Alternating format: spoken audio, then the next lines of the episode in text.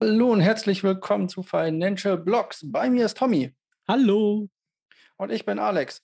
Tommy, nach zwei Wochen wieder zurück, Corona-frei. Warst du ja sowieso, wenn ich das richtig gehört habe. Ja. Aber deine Stimme ist auch wieder zurück. Ja. Wie ist das so auf einem Festival mit Corona? also, also während Corona. also eigentlich, als wir die Karten gekauft haben, war auch bei uns in unserer Gruppe, also wir waren auch über 15 Leute, haben wir, war uns allen klar, wir gehen das Risiko ein, Corona zu bekommen. Interessanterweise sind wieder die Einschläge neben mir platziert worden und nicht direkt bei mir selbst. Also ich bin echt gut ringsherum gekommen, aber irgendwie vier, fünf Leute von uns, also ein Drittel, hat erwischt mit Corona. Das ist halt, ein, ein YouTuber hat das ganz gut gesagt. Er wurde da so oft angeschweißt und angespuckt und was weiß ich nicht alles, dass es klar war, dass das passiert. Also ein YouTuber ja auch gut nennen, Hand of Blood, aber. Aber keine ja, Werbung. Aber keine es gibt Werbung. natürlich ja. auch andere YouTuber auf der Welt. Habt ihr also auch getroffen, quasi, wenn ich das richtig gesehen habe, von ja, Bildern. Den, den, haben wir schön angeschrien. also habt ein Drittel von euch ihn quasi auf dem Gewissen sozusagen. Genau, wahrscheinlich, genau. Genau an unseren Leuten wird es gelegen haben. Nicht an den 20.000 anderen, aber ja, aber war trotzdem cool und zwar wirklich halt nach den ganzen Jahren wie so ein Befreiungsschlag, endlich mal wieder da in einen alten Rhythmus reinzukommen. Dann haben wir jetzt 20.000 Hörer mehr, die auf die News schon ganz gespannt sind. Hoffe ich.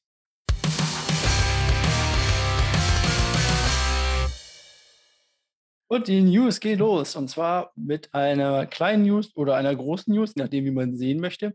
Letzte Woche habe ich noch hier gesessen und gesagt, die Sparkasse macht einen Rückzieher.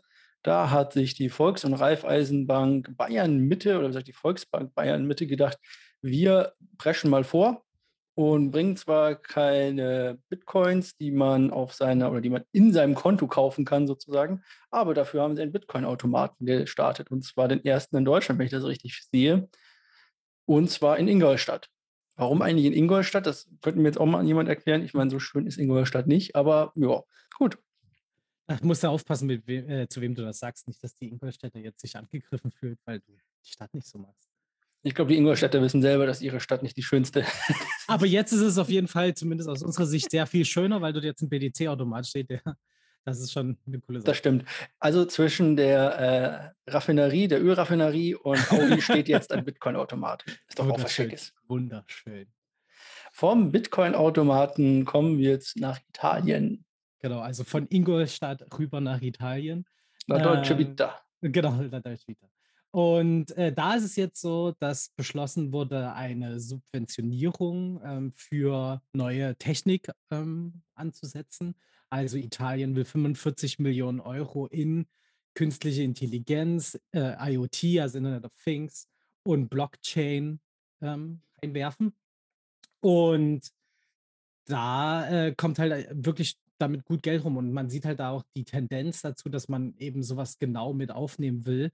Wobei halt eben bei unseren Politikern immer auch so bei den Werbeprogrammen, äh, bei den Wahlprogrammen, nicht Werbeprogramm, ein Werbeprogramm für die Wahl, da standen meistens immer nur äh, künstliche Intelligenz und IoT drin und eben nicht so Blockchain-Bereiche. Das äh, Italien zieht da vor und macht da, gibt da ein anderes Bild ab sehr interessant, muss man schon sagen. Vor allem ja. wahrscheinlich zu einem Drittel finanziert durch äh, Hilfe von Deutschland, aber was soll's. Immerhin geht es voran, auch in Italien. Hatte, wir hatten ja irgendwann mal das, ähm, äh, die Meldung, dass Corona-Datenbanken in Italien gehackt worden sind und deswegen die keinen Zugriff mehr hatten auf die Daten, wer denn äh, geimpft ist und wer nicht und so weiter. Und da hatte ich ja damals schon gesagt, ey, es wäre ja klug gewesen, wenn jeder eine digitale Identität hätte, dann wäre sowas wahrscheinlich nicht passiert in einer Blockchain. Gut, dass jetzt eine eigene machen, na, mal gucken, aber ist schon mal ein Anfang. Ja. Ein Anfang oder Nicht-Anfang sieht man bei Jordan Byford. Ich weiß nicht, ob er schon mal Bitcoin gekauft hatte, das habe ich jetzt nicht mehr im Kopf. Ähm, von diesen beiden großen Filmen, ach so, vielleicht sollte ich sagen, wer John Byford ist. John Byford äh, ist eigentlich der echte Wolf of Wall Street, für alle, die den Film gesehen haben, ähm, der dort quasi ja, zu einer Berühmtheit geworden ist und ordentlich reich geworden ist mit seinem Treiben, könnte man so sagen. Ähm, aber von diesen beiden großen Filmen, die es da gibt, The Wolf of Wall Street und den Film über die äh, Immobilienblase in den USA, die so, ich glaube, zum selben Jahrzehnt rauskamen oder beide als sehr großartig angesehen werden, so ungefähr. Ja, The Great Short. Genau, der Great Short ist der eine ja total gegen Bitcoin und shortet ihn und der andere sagt, hey, wenn ihr einen Zeithorizont von 24 Monaten habt, werdet ihr mit Bitcoin höchstwahrscheinlich Geld verdienen und ähm, das ist einfach aufgrund der Fundamentaldaten, die Bitcoin liefert. Und zwar seiner deflationären Art bedeutet, es kommen immer weniger auf den Markt und deswegen könnte man immer und immer mehr Geld oder deswegen müsste er immer mehr Geld werden. Er geht sogar so weit und sagt, dass in vier oder fünf Jahren er wahrscheinlich sieht, dass man dort sicherlich kein Geld verlieren könnte. Ja, alleine wegen der, der grundlegenden Technik. Das finde ja. ich ist eine sehr coole Aussage von einem Investor. Also man muss sich ja eben, ähm, es wird da immer über Werte und Spekulation geredet, vor allen Dingen eben bei Leuten, die in der Finanzbranche irgendwie Rang und Namen haben. Aber wenn man eben als Krypto-Enthusiast oder Bitcoin-Enthusiast daherkommt und eben genau solche Punkte sieht, wie deflationär Bitcoin ist und was es halt eben für einen Rohstoff, wenn man so sieht, der begrenzt ist, bedeuten könnte, ähm, das dann nochmal durch ihn zu bestätigen zu bekommen, ist schon echt stark und äh, ein wichtiges Zeichen. Vielleicht kommt das ja bei den einen oder anderen dann auch noch dazu, dass er das so einsieht. Wäre natürlich ein ähm, äh, wäre natürlich schön, ähm, wenn das mehr Leute so sehen würden oder diese Eigenschaften vielleicht auch sehen würden, die dabei drin stecken, wenn man das so sieht. Also ich denke auch, er hat da einen Punkt, den, den wir ja auch immer die ganze Zeit verfolgen. Und darum, diese deflationäre Art und diese Fundamentaldaten, die da einfach mit reinkommen, tun dem Ganzen natürlich gut. Was dem Preis nicht gut getan hat, war das Treiben um Terra. Und da geht es immer noch weiter. Wir, ha wir, haben immer noch die Nachwehen ein bisschen. Also es tut immer noch so also ein bisschen an allen Ecken und Enden weh. Ähm, hin und wieder sieht man es und spürt man es vielleicht auch noch oder liest es. Was ist denn nun schon wieder mit äh, 3AC passiert? Ja, also ähm, das Spiel, spielen jetzt wieder viele Punkte zusammen. Ich habe beim letzten Mal, also beim ersten Mal, wo äh, Terra gecrashed ist und wir das erste Mal so richtig darüber geredet haben zusammen, ähm, hatte ich schon angedroht, wir werden das Thema weiter behandeln, weil das noch krasse Auswirkungen haben wird. Und so ist es halt eben bei 3AC. Ähm, über die hatten wir auch schon gesprochen, Free Arrow Capital, die, ähm, ja, genau, die hatten Probleme ähm, mit dem Auszahlen und so weiter und so fort. Und jetzt haben sie sich dann offiziell Insolvenz gemeldet. Das ist nach einem ewig langen Hin und Her so gewesen. Ähm, das ist eben auch alles zurückzuführen auf diesen ganzen Terra-Crash, genauso wie es jetzt eben auch noch einen anderen ähm, Geldverwalter getroffen hat, nämlich Voyager Digital. Die äh, sind jetzt auch Insolvenz angemeldet, also eben der junge Techniksektor, der da blutet, wie wir das schon äh, immer mal wieder gesagt haben und angedeutet haben, dass vor allen Dingen eben in so einer Rezessionsphase, in der wir uns jetzt vielleicht hinbewegen, drin schon sind oder so, ähm, und dass das passieren kann. Aber ganz im Gegensatz dazu sagt Nexo, über die haben wir auch schon geredet, wir gehen weiter auf Shoppen, also auf Shopping-Tour. Nachdem sie ja schon bei BlockFi ähm, mit angeklingelt hatten, dass sie das machen wollen, FTX das jetzt übernommen hat, ähm, gehen sie jetzt weiter und kaufen äh, Unternehmen ein, die in dem Sektor jetzt Probleme haben mit, den, mit ihren Finanzprodukten. Und kaufen die auf und übernehmen die. Und das ist schon, das ist schon krass, wie sich dann eben so Monopole bilden. Wir hat, da gibt es ja auch genug Gerüchte, dass Goldman Sachs jetzt an anderen Sachen interessiert ist, aber genauso Nexo, die scheinbar eben wirklich lange schon geplant haben, dass irgendwann mal eine Korrektur kommt, durch was auch immer ausgelöst, und äh, jetzt eben sich bedienen. Ja, äh, Penny for a Dollar sagt man in den USA, das hatte ich letzte genau. Woche ja auch schon. Ja. Man kauft Sachen, die gerade in Schieflage sind, auf, weil man sich es leisten kann und wartet ab, bis das Ganze wieder äh, besser wird. Oder man sieht halt quasi die Möglichkeit, dass das sich Ganze wiederholt. Oder man möchte nur an die Daten zum Beispiel rankommen. Ja, kann eben Nutzerda Nutzerdaten haben auch hohe Preise. Ähm, aber im Endeffekt ich glaube auch die. Und Kunden vor allem, also genau, Großkunden, genau, gerade bei so 3AC oder sowas, bei so Hedgefonds, an Großkunden nochmal ranzukommen, die man vielleicht vorher nicht rangekommen wäre. Ja, richtig eben. Ja, Beziehungen aufbauen ist dann alles in dem, in dem Geschäft. Und im Endeffekt sind ja die, die Grundkonzepte der Plattform ja nicht schlecht gewesen. Die kann man ja auch weiterführen, wenn wieder ausreichend Kapital ist und das eben daraus lernen und verbessern. Ähm, aber wie sieht denn das da bei KuCoin aus? Haben die das vielleicht auch nötig, ähm, so Hilfe zu beantragen oder wie siehst du das? Ja, es gab eine oder auf irgendwann ist plötzlich auf Twitter eine Diskussion entstanden, ähm, oder eine Meldung hochgekommen, KuCoin würde sämtliche Auszahlungen innerhalb der nächsten Stunden stoppen, weil sie pleite wären und das Ganze nicht ähm, mehr weiterfinanzieren können. Angeblich, weil sie Positionen oder große Positionen in Luna, Free Arrow Capital und Babel Finance und so weiter gemacht haben, die eh alle pleite gegangen sind. Also sie hatten damit irgendwie wohl ihren Finger im Spiel angeblich und wären pleite gegangen. Dieses Gerücht kursiert jetzt schon seit Tagen in den sozialen Medien und ich glaube tatsächlich, es ist ausgelöst worden hm, aufgrund dessen, dass ähm, Sam Bankman, der Gründer von oder der CEO von FTX, gemeint hatte, man solle vorsichtig sein bei drittklassigen Börsen. Die könnten derzeit pleite gehen. Damit war wahrscheinlich nicht KuCoin gemeint. KuCoin ist, eine der, ja, KuCoin ist eine der fünf größten Exchanges mit einem ja. Marktwert von 10 Milliarden US-Dollar so ungefähr. Ja. Ähm, falls man das halt nicht wusste, also KuCoin ist wirklich einer der, der, großen Player in dem ganzen Geschäft drin. Und nun sah sich sozusagen auch der CEO von KuCoin ähm, dazu veranlasst, an die Community und auch an Investoren und so weiter einen offenen Brief zu schreiben, dass das alles ähm, total Schwachsinn ist und sie keinerlei Exposure zu Luna selber hatten, zu 3AC oder zu Babel oder sonstiges und sie auch nicht vorhaben, die Auswirkungen, ähm, die oder was ich, die, die Auszahlungen zu stoppen oder sowas. Hier kann man natürlich immer sagen, oder das ist das Grundkonzept ja in Krypto, äh, better safe than sorry. Also sei lieber dir sicher, als es im Nachgang zu bereuen. Aber ich habe auch versucht, also ich habe das damals gelesen, als das bei uns in den ersten Telegram-Gruppen aufkam, habe da versucht, das Twitter-Gerücht irgendwie zuzuordnen. Da kam dann irgendwie, ja, es könnte halt an der Aussage von Sam Bankman quasi liegen. Aber ich habe wirklich nichts gefunden. Ich habe auch dann auf KuCoin geguckt. Ich bin ja selber auch da und habe da auch ein paar äh, Funds rumliegen ähm, und habe geguckt und habe, ich konnte sie ohne Probleme auszahlen. Also da sind auch nicht irgendwelche Sachen gesperrt. Na gut, eine Sache war gesperrt, zu der kommen wir aber gleich. Das hat aber was mit der Blockchain zu tun, nicht mit KuCoin selber. ja. ähm, das kommt später quasi, Solana, Hust. Ähm, also ich habe da nichts gesehen. Hast du eh noch irgendwas gesehen oder war das für dich genauso überraschend? Das, also äh, mich hat es wirklich da kalt erwischt ähm, und dann habe ich das kurz gesehen und habe mir gedacht, na klar.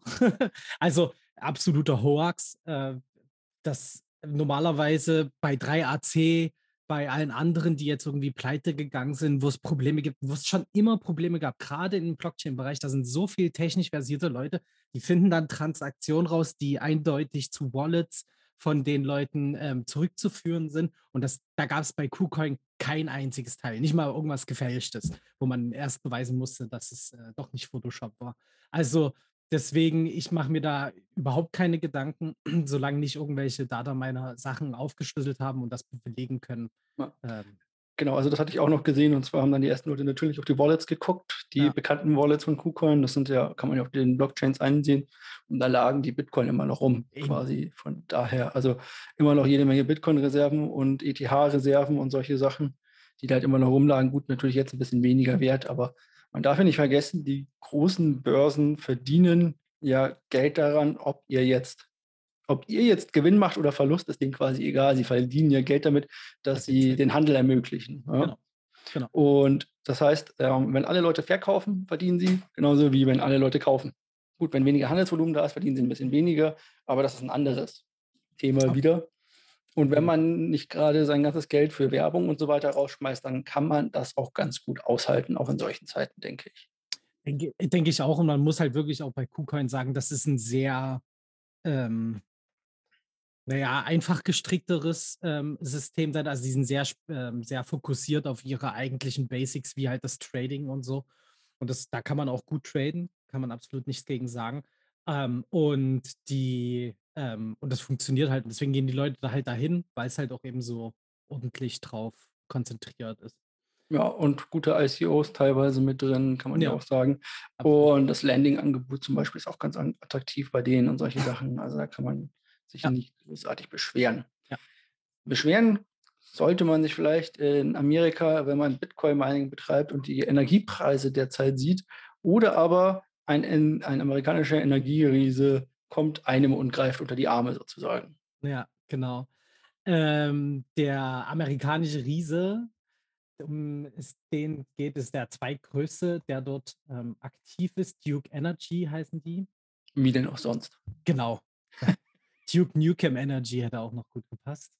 Ähm, der, die haben jetzt offiziell bekannt gegeben, dass die Bitcoin Mining in ihre Geschäftsstrategie mit einbinden werden, also einplanen werden vor allen Dingen.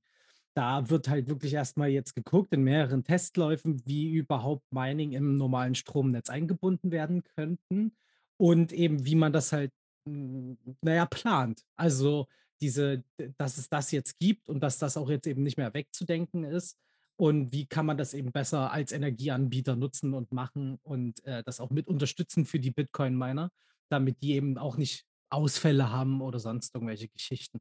Und da gibt es zu ganz viele Theorien, weil ja eben in El Salvador und in anderen Ländern, du hast ja letzte Woche auch drüber gesprochen, mit Solarenergie ähm, in einem in Staaten, in, wo war das? Uruguay oder so? Äh, Kasachstan. Kasachstan, ja. Ähm, genau, dass dort das eben legal gemacht wird. Und da muss man halt eben immer mit denken, wie kann, äh, Energie ist nie konstant, Energie schwankt und wenn es Überschüsse gibt, warum nicht Ach, Usbekistan. halt Usbekistan, ist da irgendwas mit U.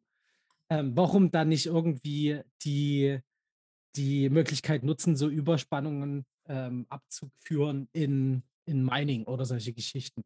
Also ich glaube, da, ähm, da lassen sich bestimmt ein paar Sachen finden und eben wenn dann ein großer dahinter hängt, dann haben die auch Plan und wissen, was machen. Finde ich cool. Sollte hier einer der Grünen zuhören. Eure Kohlekraftwerke brauchen eine ziemlich lange Anlaufzeit. Das heißt, die laufen am besten durchgehend. Wenn ihr dann zu viele Energie habt, könntet ihr das natürlich einfach verbrennen. So wird das derzeit gemacht. Also ihr könnt versuchen, das zu verkaufen. Ja, wenn das aber gerade zur falschen Zeit ist, dann wird Energie verbrannt und zwar werden da einfach sinnlos, äh, wird einfach sinnlos Wärme erzeugt, so muss man sich das vorstellen. Ja, weil ähm, anders lässt sich der Strom quasi nicht abführen. Also glaubt nicht, dass dort irgendwo große Batterien stehen, die das Ganze aufnehmen. Ähm, in solchen Fällen kann man innerhalb von ein paar Minuten äh, Bitcoin-Miner anschmeißen, die dann wenigstens Bitcoin meinen. Und man könnte zumindest einen kleinen Nebenverdienst daraus ziehen, sodass man das Zeug halt nicht in die Umwelt verbrennen muss. Ja, und vor allen Dingen halt diese Miner sind ja mittlerweile echt gut flexibel einsetzbar, ja. ähm, wo, wo das halt eben in kurzer Zeit hochgefahren werden kann, alles. Und das ist schon äh, eigentlich eine praktische Sache. Naja, mal gucken, was draus wird. Genau, dann hätten auch endlich unsere digitalen Stromzähler auch endlich einen Sinn dahinter. Sinn hinter manchen Sachen muss man auch suchen. Und zwar, wenn wir wieder mal von Solana sprechen. Ich weiß nicht, du hast jetzt wöchentlich geschrieben, ich würde jetzt auch monatlich sagen. Also ja, ja, ganz also, so hart würde ich jetzt nicht sagen. Also zweimal monatlich sind sie jetzt schon drin gewesen. Okay, also auf jeden Fall, Solana hat mal wieder Probleme mit Hackern und mal wieder Probleme mit der Stabilität. Das hatte ich vorhin auch gemeint, weil ich konnte meine oder meine Solana-Tokens nicht von KuCoin abziehen, weil die Chain mal wieder down war.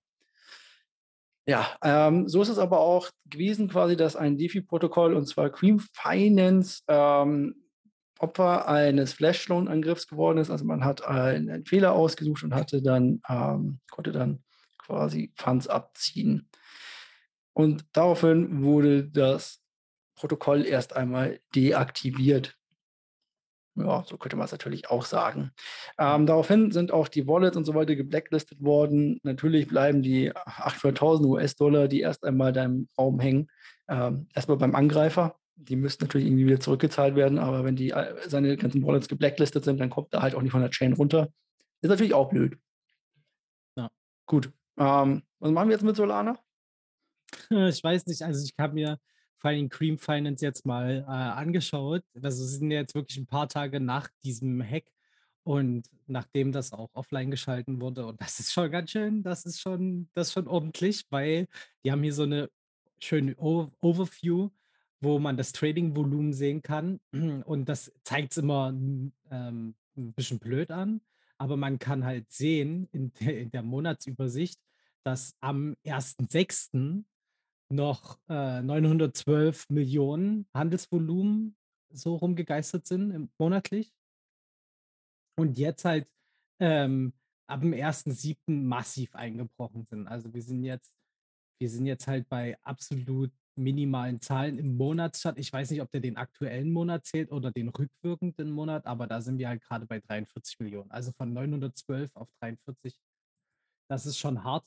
Und eben man sieht auch bei den ganzen Farming-Geschichten überall 0% APR und, ähm, scheinbar nicht aktiv. Scheinbar nicht aktiv. Ist natürlich die. Frage, ob die Leute halt noch auszahlen können, aber na ja, gut, ist die Frage. Ja. Also, wir kommen aus dem Solana-Schlamassel teilweise nicht raus, immer wieder Kleinigkeiten dort. Ähm, na ja, gut, das wird sich irgendwann wahrscheinlich regeln mit genug Geld dahinter. Gibt's ja bei Solana. Vielleicht kommt auch Nexo und kauft die auf. Weiß ich nicht, ob Sam Bankman da so Bock drauf hat. Dem gehören ja so ziemlich fast alle Solana-Tokens, habe ich das Ja. Gefühl. Ja, okay, das ist 'n Argument, ja. Ähm, und dann kommen wir zu Cardano. Mal was Gutes, wir wir müssen ja auch mal gute News wieder bringen. Wir hatten Ja. jetzt ja nur schlecht die ganze Zeit über. Jetzt kommen wir mal wieder zu mal was Gutem. Und zwar dort steht ein oder ist der Hardfork auf dem Testnet gelauncht worden. Dabei geht es um den Versailles Hardfork, der oder richtig? Oder Basil? Ne. Was ich weiß ich nicht. Also V-A-S-I-L. Ihr könnt euch selber raussuchen, wie ihr wollt. Ich sage mal Versailles. Oder Ist wahrscheinlich irgendwie amerikanisch ausgesprochen. Also ich versuche es zumindest. Na ja, wurscht. Ähm, dabei geht es vor allem darum, und das hatten wir auch vor, langer, äh, vor ein paar Monaten oder ein paar Wochen schon, weiß gar nicht mehr, wann wir das hatten, dass hier, ähm, oder dass das ein ganz wichtiges Update werden könnte, weil hier der Transaktionsdurchsatz deutlich erhöht werden soll, bei gleichzeitig um einiges geringeren Gebühren. Bedeutet, Cardano wird sozusagen fit gemacht, um mit den naja, äh, Blockchains 3.0 sozusagen mitzuhalten, die alle mit ihren Millionen Transaktionen pro Sekunde werben können. Und das ist gespannt, oder man kann da gespannt sein, weil das kein einfaches, also ich kann mir vorstellen, dass es kein einfaches Update ist oder kein einfacher Hardfork ist quasi, wenn du plötzlich ähm, um einiges mehr an Durchsatz bringen möchtest mit geringeren Gebühren gleichzeitig. Also musst du da schon ziemlich tief eingreifen, glaube ich, in die Eco, also in das Eco der, der Blockchain selber oder in die Software der Blockchain selber, um sowas hinzubekommen. Zumindest wenn man ähm, das Ganze hat. Ja. Von ADA hat man in letzter Zeit immer wieder nur Gutes gehört. Also von daher, auch wenn sie ziemlich abgestraft sind bei ihrem Kurs, mal gucken, was da noch bei rumkommt. Ja, also ich war da ich war das ist lustig, wie sich das so ändert, weil letztes Jahr war ich noch na, Solana ist ein bisschen geiler als ADA. Jetzt dreht sich der ganze Punkt irgendwie. Ähm, mal schauen, ob das nicht noch mal zurückschlägt. Und hoffentlich geht halt das Update auch für die Leute durch und vor allen Dingen halt eben für jeden, der investiert hat, dass sich der Kurs vielleicht auch bald mal wieder ein bisschen erholt. Ja, also ADA haben, also, aber ADA äh, Fans sind schon hart gestraft. Ich glaube, die sind schon durch so viele Täler gegangen. Wenn man das lange Zeit gehalten hat, dann ist man jetzt immer noch dabei, sozusagen. Ja. Lang dabei war auch die EU. Auf jeden viel Fall. haben wir gesprochen über Mika und was es nicht alles für Schreckensnachrichten gab. Ja. Nun gibt es Mika und oder es gibt bald Mika. Ist auch ein dämliches Wort, Mika, M-I-C-A. Also, das steht ja für was, ich weiß, aber wer hat denn das schon wieder ausgedacht? So, ähm, was können wir erwarten? Wo stehen wir? Was machen wir? Und was gibt es da an lustigen neuen Regelungen für uns? Ja, also nicht nur an Regelungen, sondern es ist halt jetzt auch wirklich beschlossene Sache. Also das gilt jetzt. Das ist, das ist jetzt keine Theorie, das will ich gleich nochmal deutlich machen. Ähm, und wir befinden uns jetzt endlich auf dem Weg zu ordentlichen Regulierungen. Natürlich, klar, muss eben aus solchen EU-Vorlagen auch noch geltendes Recht gemacht werden. Und da will ich gleich mal vorgreifen, denn das hat Deutschland schon gemacht. Sogar zwei Tage bevor das Mika-Abkommen beschlossen wurde, haben, hat die FDP zusammen mit Christian Lindner und, oh, jetzt, jetzt muss ich aufpassen, also dem, dem Justizminister, der ja auch von der FDP ist, hab, na, gerade da. Ja, ja, passt schon. Ja, ja.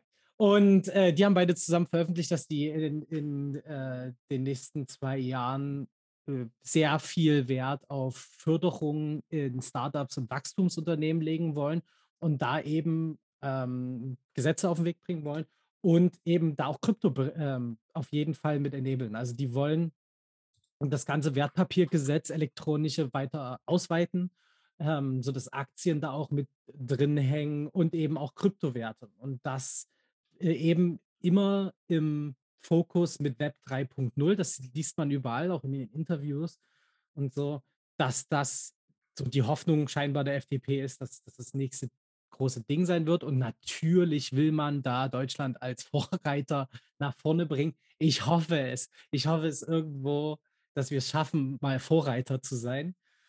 Aber Hey, wir haben Siemens und den Computer erfunden ja, quasi. ja, natürlich, aber es ist halt auch wieder ein bisschen her. Also diese, das mal wieder beweisen, dass wir was auf dem Kasten haben, wäre cool.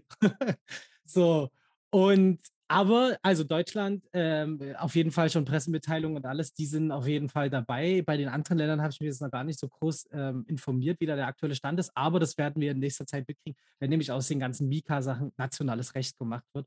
Und ähm, da gibt es ein paar Vorgaben, die ganz interessant sind. Also ihr könnt euch das alles auch im Internet einfach mal danach googeln, durchlesen. Das ist ein ordentliches Ding. Aber ähm, ein großes Thema, was vorher immer diskutiert wurde, ist vom Tisch halt nämlich eben, äh, Bitcoin wird verboten, weil äh, es umweltschädlich. Das gibt es jetzt nicht mehr. Es ist wichtig, dass jetzt äh, Blockchain-Projekte beweisen müssen, dass sie versuchen, äh, umweltfreundlich zu sein.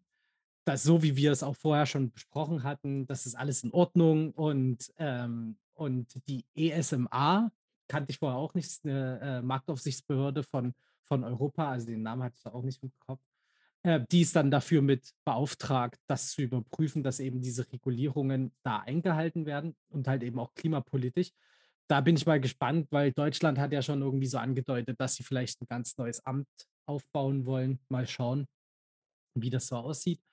Und was aber auch noch interessant ist, ist diese Transaktionsdatenüberwachung. Und da ist es halt wirklich so, dass ab 1000 Euro theoretisch gesehen aufgeschlüsselt werden muss, wohin, von wem das Geld fließt. Das gilt halt natürlich eben für Dienstleister, also Anbieter wie Binance, ähm, die verlangen dann einen, einen KYC-Verfahren, also Know Your Customer-Verfahren, dass man weiß, wer das ist. Und ähm, es könnte dann sein, wenn ihr an irgendeine kryptische Wallet euer Geld schickt und das über 1000 Euro sind, dass dann irgendwann mal vielleicht jemand bei euch vor der Tü- Tür steht und fragt, hier, wann haben Sie denn das dahin, an wen haben Sie das denn überwiesen? Das ist, also ist die Banken, äh, nicht die Banken, sondern die Aufsichtsbehörden werden dazu ermächtigt, mal nachfragen zu dürfen. Das gab es vorher jetzt so nicht. Also klar, man muss es immer ähm, begründen können, wenn große Gelder fließen, aber jetzt eben explizit auch mit den Wallets dahinter, das ist auf jeden Fall der nächste, der nächste Schritt. Ja, also im Endeffekt alles aus meiner Sicht relativ entspannt. Wir gucken äh, an, wie Deutschland jetzt reagiert in den nächsten zwei Jahren und dann können wir da lang, lang und breit weiter diskutieren, glaube ich. Interessant. Also ich äh, dachte nicht, dass es so schnell dann gehen würde und dass es Ja, vielleicht auch tatsächlich so was Gutes dabei rumkommt. ja.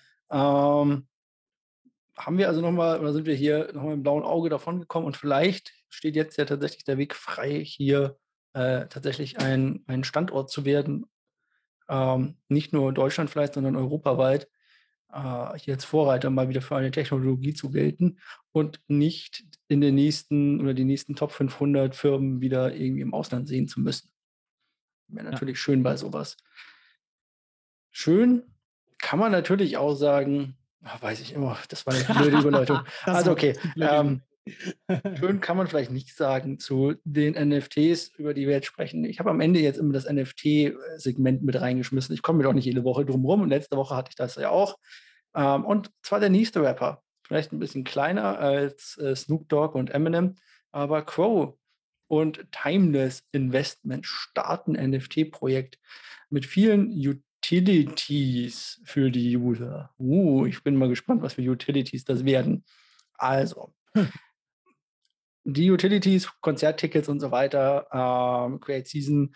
Man kann sich das Ding kaufen. Ähm, bei Timeless gibt es zum Beispiel NFTs und Sneaker und Luxusautos als NFTs, die man dann da kaufen könnte. Ja, ähm, ich, ich, Entschuldigung, ich bin abgelenkt, weil ich finde die so hässlich. Entschuldigung.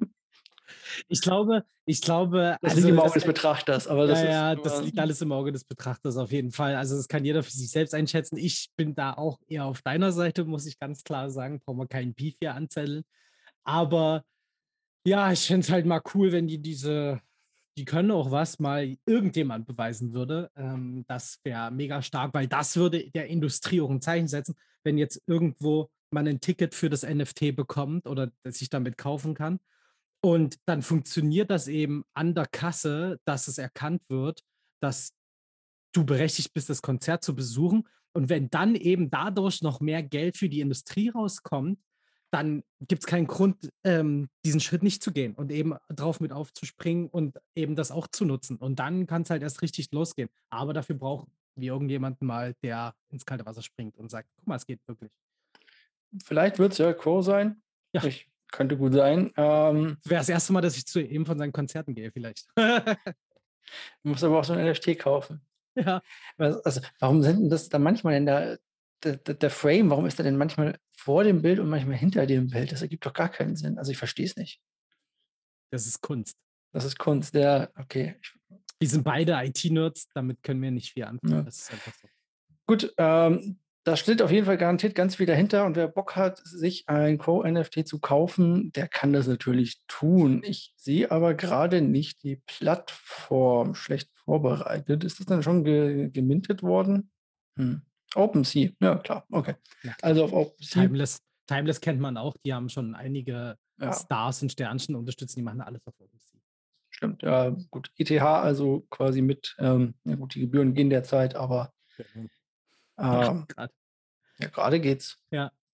Außer es, es, hat sich gerade wieder geändert. Aber auf jeden Fall, da könnt ihr euch jetzt einen lustigen NFT kaufen. Schaut euch nur vorher an, ob ihr das wirklich als so schön empfindet. Hm. Gut. Und während. Jetzt wird mir bei mir gebohrt. Ja, genau. Also, das war ein kurzer, kurzer Bohrer, den man da gehört hat. Wir springen einfach mal in den Markt und gucken, ob da vielleicht jemand an den Preisen bohrt.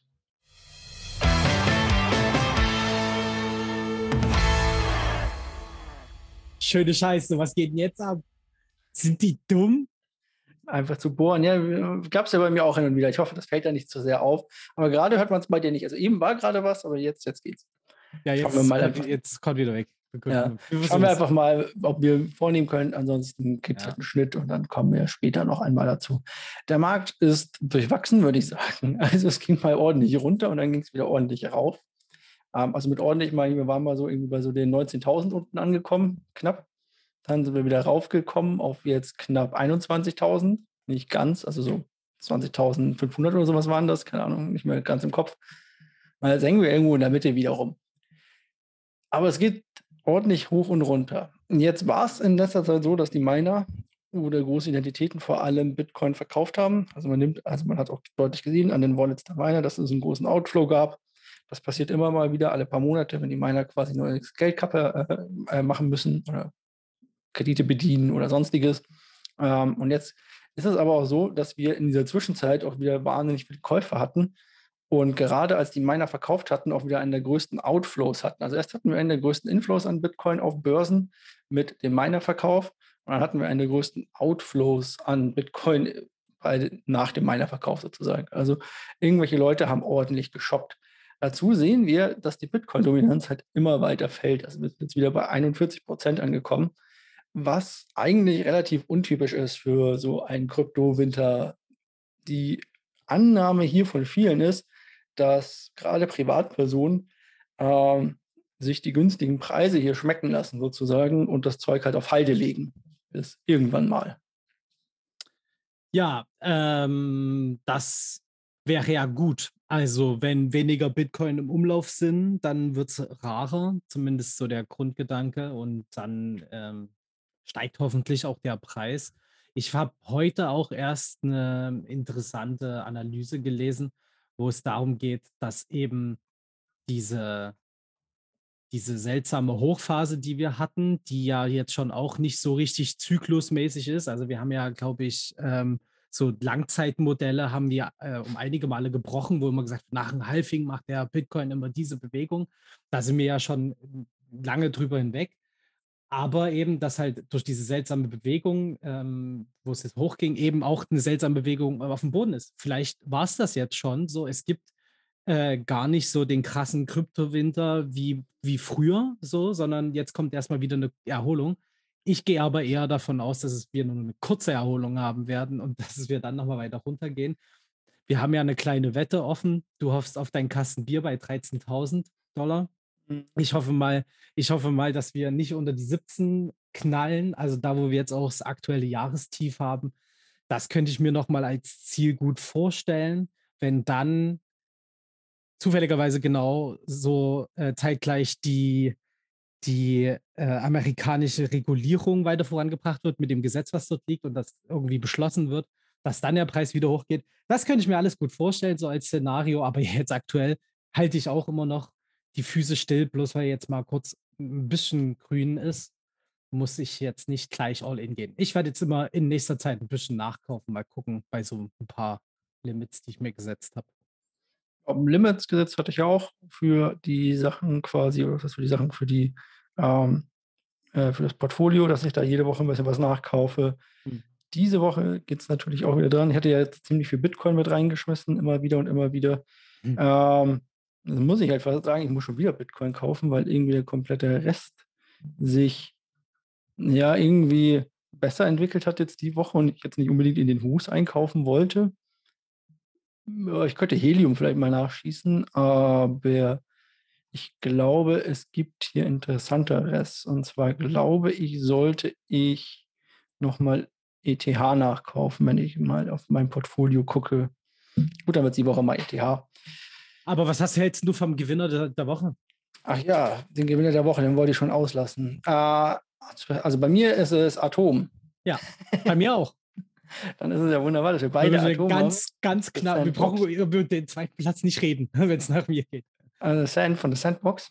Äh, nee, nee, da habe ich, äh, also das ist halt kein Top 50 mehr, aber es ist halt Terra Classic. Also der ah. USD, der nochmal hochgeflippt ist, was halt total verrückt ist. Irgendwie, ich weiß nicht, ob ihr nochmal kurz zum Beispiel über DUSD reden wollt, die jetzt auch äh, wieder nach oben gesprungen sind, aber irgendwo scheinen Leute zu gambeln. Ähm, natürlich jetzt nicht bei DUSD, das ist natürlich auf jeden Fall ähm, sehr viel Geld reingeflossen mit Absicht. Ja, ähm, über die DeFi-Chain wollte ich, wollte ich eh nochmal ein, ein, eine speziellere Folge machen. Deswegen ähm, habe ich den heute ausgelassen. Okay. Sozusagen, als auch als Meldung und so weiter. Oder hatte ich auch in den letzten Wochen ausgelassen, immer als Meldung. Ähm, auch wenn sie mal in den Top 50 ja drin waren, sind sie da wieder rausgepurzelt ja. ähm, und ziemlich abgeschlagen jetzt. Aber das Projekt, es gibt ein paar sehr zweischneidige Meinungen meines Erachtens drüber. Es gibt ein paar ganz gute Sachen und die muss ich halt aufdröseln. Das kann ich nicht innerhalb von fünf Minuten immer abhandeln. Ich habe mich aber, nachdem wir ja mal darüber berichtet hatten und ich gesagt habe, hey, Vorsicht, da gibt es ein paar Probleme mit den Bitcoins auf dieser Chain, ist immer noch so, ähm, habe ich mich aber mal damit beschäftigt und habe mir mal das ganze Projekt mal angeguckt und bin immer noch ziemlich gespalten was das Ganze angeht. Äh, aber das muss ich zusammenfassen in einer eigenen Folge. Da brauche ich mal so 20 Minuten für, glaube ich, oder 30 Minuten, um das Ganze mal auszutauschen. Und dann, hoffentlich bist du dabei auch dabei, weil dann kann ich dir die DeFi-Chain mal vorstellen, wie ich sie erlebt habe. Ja, vor allen Dingen, ich äh, habe ja so schon ein bisschen was mitbekommen, was für Gespräche du da führst. Da habe ich äh, auch Bock, mehr zu hören. Wunderbar. Also, äh, warum ist Atom eigentlich so hochgekommen? Ich glaube, ich kann es ganz kurz sagen. Und zwar Sushi Swap ähm, ist von ETH quasi rübergeflogen und hat äh, gesagt, wir machen auch einen Ableger auf Atom auf. Also genau. auf Kosmos quasi. Genau, Kosmos, die ja, die ja so äh, gerade Multi-Chain-Thematiken anstreben und was ja deren Ding ist, äh, diese Interoperabilität zwischen den Blockchains, das hat es jetzt auf jeden Fall ganz schön befeuert, dass der, das Devi-Teil von von Ethereum rüberwechselt, also auch einen Ableger dort mit anbietet. Ja. Und du hast halt gleich eingebaute Bridges oder sowas mit drin, hatte ich gesehen. Ja, das kommt, glaube ich, noch. Ich glaube, das ist der, das der, der, der, Traum quasi davon, dass du sagst, ich lege meinen Coin an und kann ihn dann von einer anderen Chain weiterverwenden oder ja. ich kann ihn auf ETH oder gesagt, ich kann ihn auf Cosmos anlegen und er wird äh, direkt rübergewirtscht auf Ethereum, um da die höheren äh, Rewards zu kassieren oder sonstiges. Ja. Solche Sachen sollen damit reinkommen, aber das steckte noch in den äh, in den Versprechungen. Also da ist noch nichts okay. in, in festen Schuhen sozusagen.